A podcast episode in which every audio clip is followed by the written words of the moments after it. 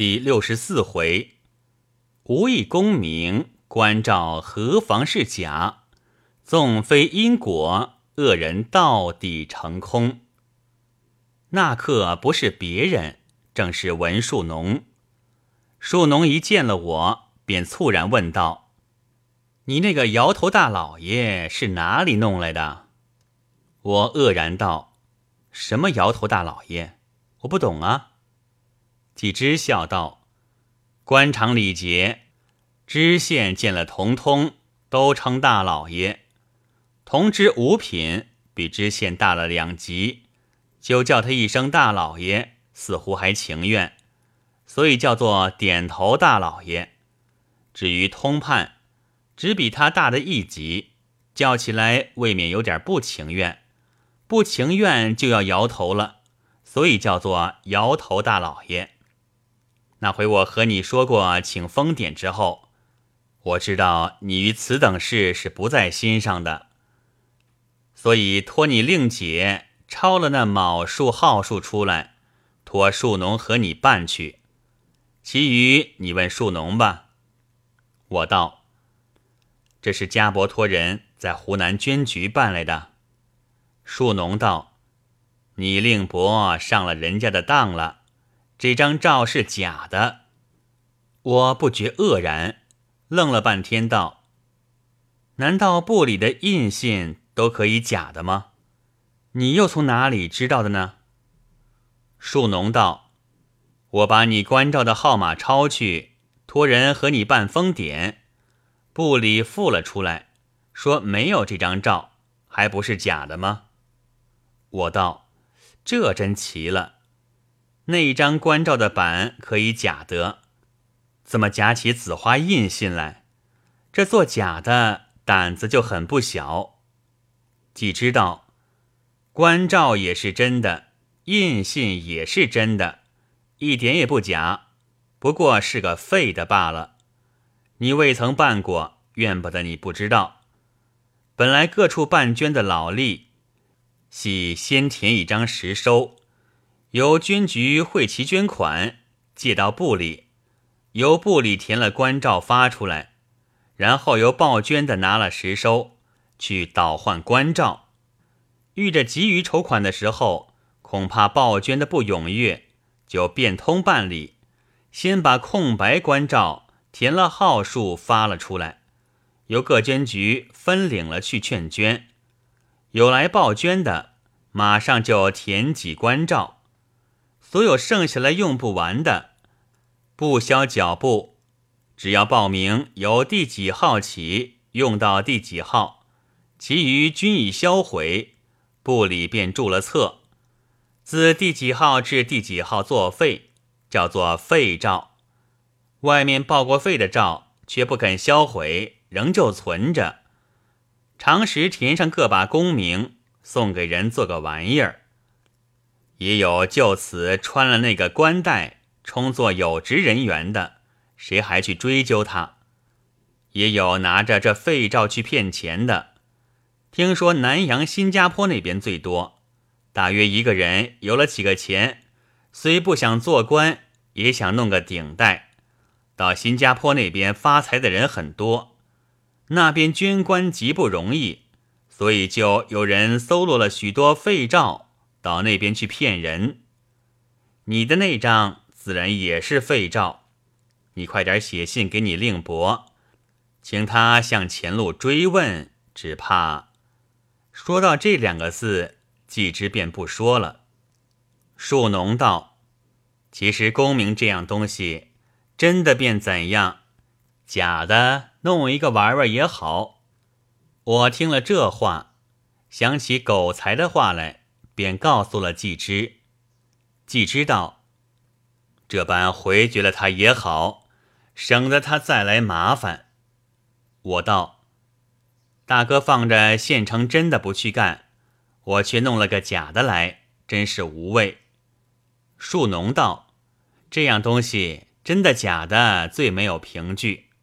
我告诉你一个笑话，我们局里前几年。”上头委了一个严运同来做总办，这局子向来的总办都是倒班，这一位是破天荒的，到差之后过了一年多，才捐了个候选道。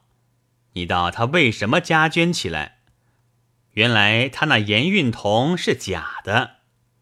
既知道假功名带个顶子玩玩就罢了，怎么当起差来？树农道：“他还是奉县准他冒官的呢。他本是此地江苏人，他的老兄是个石缺府台，他是个广东盐大使。那年丁忧回籍，办过丧事之后，不免出门谢吊，谢过吊就不免拜客。他老兄见了两江总督，便带自家兄弟求差事。”说本级人员虽然不能当地方差事，但如洋务工程等类，也求赏他一个。总督答应了，他便递了一张广东候补盐大使某某的条子。说过之后，许久没有机会，忽然一天，这个局子里的总办报了丁忧，两江总督便想着了他。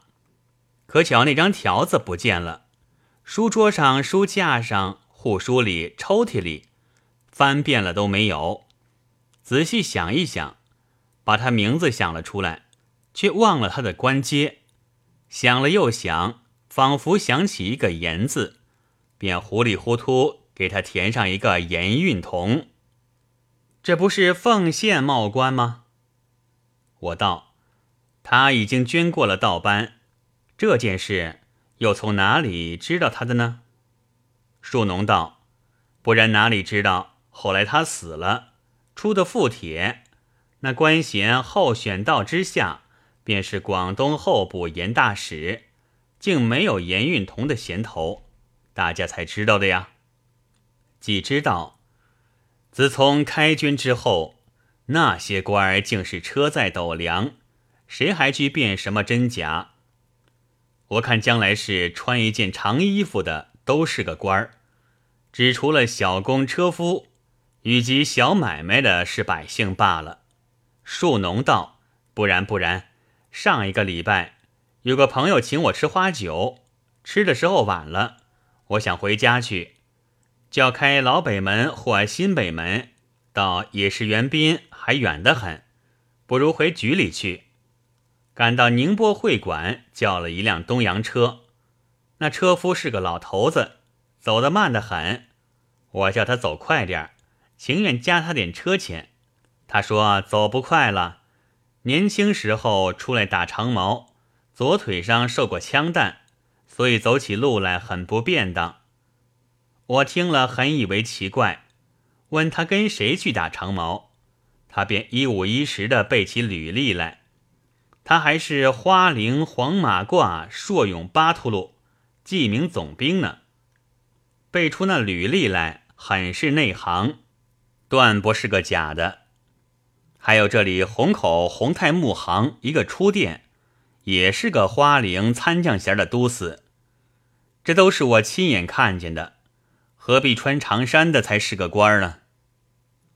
德全道，方义庐那里一个看门的。听说还是一个曾经补过实缺的参将呢。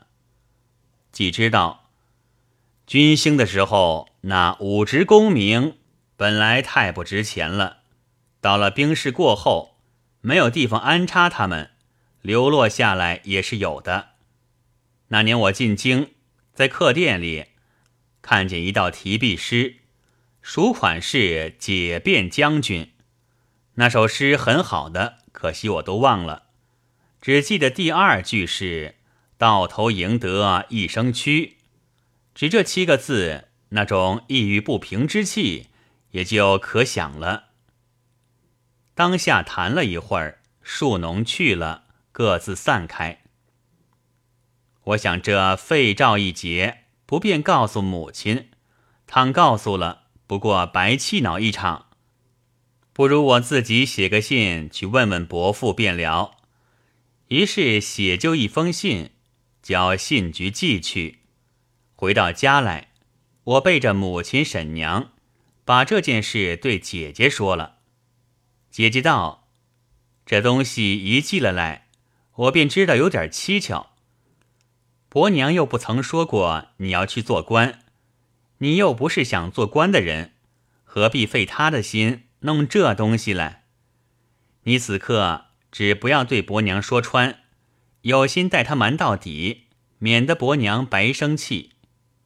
我道，便是我也是这个意思。姐姐真是先得我心了。姐姐道：“本来做官不是一件容易的事，便是真的，你未必便能出去做，就出去了也未必混得好。前回在南京的时候，季之得了缺，接着方伯升到安徽去。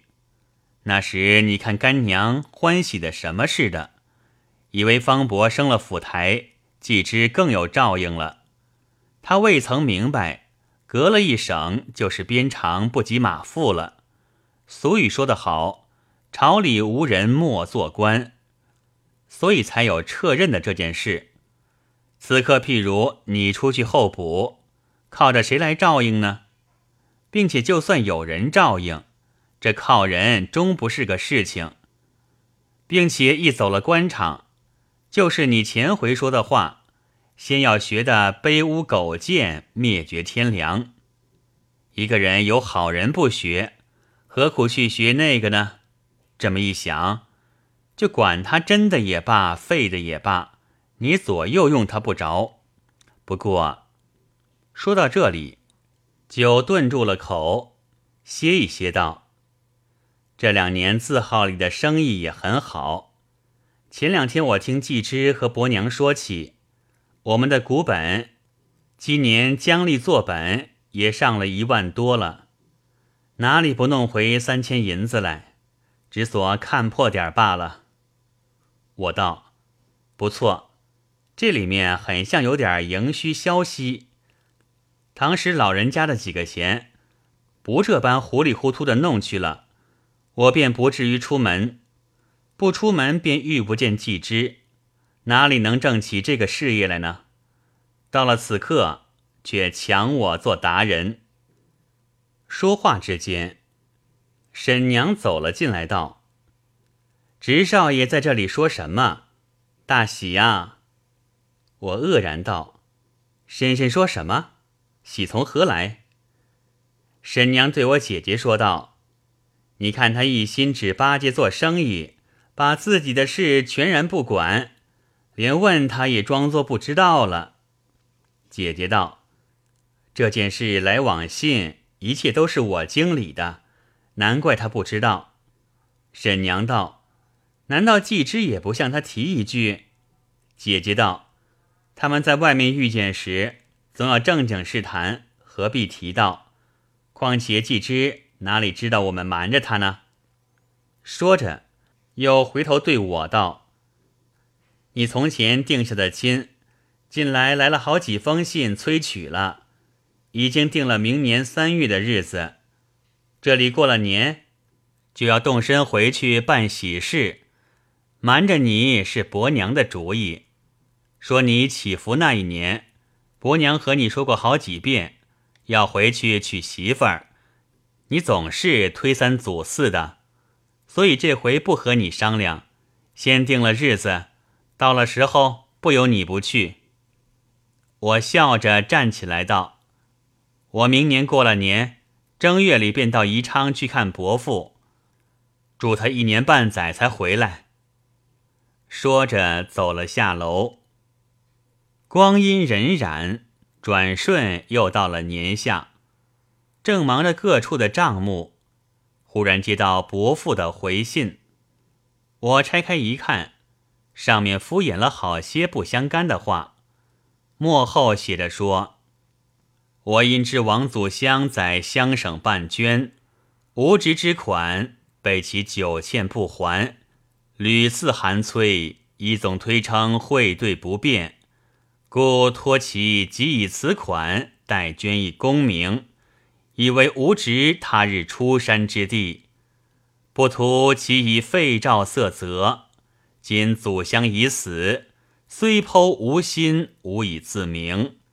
唯有思吾死后，于九泉之下与之合算？云云。我看了，只好付之一笑。到了晚上回家，给姐姐看了，姐姐也是一笑。腊月的日子格外易过，不觉又到了新年。过年之后便商量动身，几只老太太。也急着要带彻儿回家谒祖，一定要季之同去。季之便把一切的事都付托了管德全，退了住宅房子，一同上了轮船。在路走了四天，回到家乡，真是山河无恙，桑梓依然。在上海时，心已商定。有寄之处拨借一所房子给我居住，好在寄之房子多，尽拨得出来，所以起案之后，一行人叫马纷纷，都向季之家中进发。伯恒接着照应一切行李，当日草草在季之家中歇了一天。次日，季之把东面的一所三开间。两进深的宅子，只拨给我。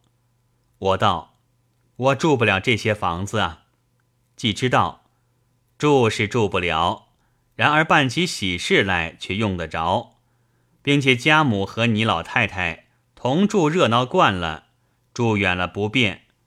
我自己这房子后面一所花园，却跨到那房子的后面，只要在那边开个后门。内眷们便可以不出大门一步，从花园里往来了。这是家母的意思，你就住了吧。我只得依了。季之又请伯恒和我过去，叫人扫除一切。原来这所房子是季之祖老太爷晚年习静之处，正屋是三开间，两进深。西面还有一个小小院落，一间小小花厅，带着一间精雅书房。东面另有一间厨房，位置的十分齐整。伯恒帮着忙扫除了一天，便把行李一切搬了过来。动用的木器家伙，还是我从前托伯恒寄存的，此时恰好应用。不够的便添置起来。母亲住了李进上手房间，婶娘暂时住了花厅。姐姐急着要回婆家去了，我这边张罗办事都是伯恒帮忙。安顿了三天，我才到各族长处走了一次，于是大家都知道我回来娶亲了。自此便天天有人到我家里来。这个说来帮忙，那个说来办事，我和母亲都一一谢去了。有一天，要配两件零碎首饰，我暗想，尤云秀向来开着一家首饰店的，何不到他那里去买，也顺便看看他。想罢，便一路走去。久别回乡的人，走到路上。看见各种店铺、各种招牌，以及路旁摆的小摊，都是似曾相识，如遇故人，心中另有一种说不出的情景。走到云秀那店时，谁知不是首饰店了，变了一家绸缎店。暗想：莫非我走错了？仔细一认，却并未走错。只得到左右邻居店家去问一声，是搬到哪里去了？谁知都说不是搬去，却是关了。我暗想，云秀这个人何等会算计，何等尖刻，何止好好的一家店关了呢？只得到别家去买。这条街本是一个热闹所在，走不上多少路，就有了首饰店。我进去买了，因为他们同行或者知道实情，顺便问问云秀的店为什么关了。一个电火笑道：“没有关。”说着，把手往南面一指，道：“搬到那边去了。”往南走出了栅栏，路东第一家便是他的宝号。我听了，又暗暗诧异：怎么他的旧邻又说是关了呢？谢过了那电火，便向南走去。走出半里多路，到了栅栏。夺了过去，向路东第一间一望，只是这间房子统共不过一丈开阔，还不到五尺深。地下摆了两个矮脚架子，架着两个玻璃扁匣，扁里面摆着些残旧破缺的日本耍货。匣旁边坐了一个老婆子，脸上戴着黄铜边老花眼镜。在那里糊自来火匣子，连柜台也没有一张。回过头来一看，却有一张不到三尺长的柜台，柜台上面也放着一个玻璃扁匣，匣里零零落落的放着几件残缺不全的首饰，旁边放着一块写在红纸贴在板上的招牌，是“包金法兰”四个字。柜台里面坐着一个没留胡子的老头子，戴了一顶油腻腻的瓜皮小帽，那帽顶结子变了黑紫色的了，露出了那苍白短头发，足有半寸多长，犹如洋灰鼠一般。身上穿了一件灰色洋布棉袄，肩前襟上打了两个大补丁。仔细一看，正是游云秀，不过面貌憔悴了好些。我跨进去一步，拱拱手，叫一声世伯。他抬起头来，我道：“世伯还认得我吗？”云秀连忙站起来，弯着腰道：“呀，咦，啊，嗯，哦哦哦，啊，认得认得，呃，到哪里去？呃，请坐，请坐。”我见他这种神气，不觉忍不住要笑。正要答话，忽听得后面有人叫我，我回头一看，却是伯恒。我便对云秀道：“我有一点事，回来再谈吧。”弯了弯腰，辞了出去，问伯恒什么事。伯恒道：“几只老太太要送你一套袍褂。”叫我剪料，恰好遇了你，请你同去看看花样颜色。我道：“这个随便你去买了就是，哪有我自己去剪之理？”伯恒道：“既如此，买了穿不得的颜色，你不要怨我。”我道：“又何苦要买穿不得的颜色呢？”伯恒道：“不是我要买，老太太交代。”刨料要出炉银颜色的呢，我笑道：“老太太总还当我是小孩子，在她跟前穿的老实点儿，她就不欢喜。今年新年里还送我一条撒花腰带，硬嘟着要我束上。你想怎好服她的意思？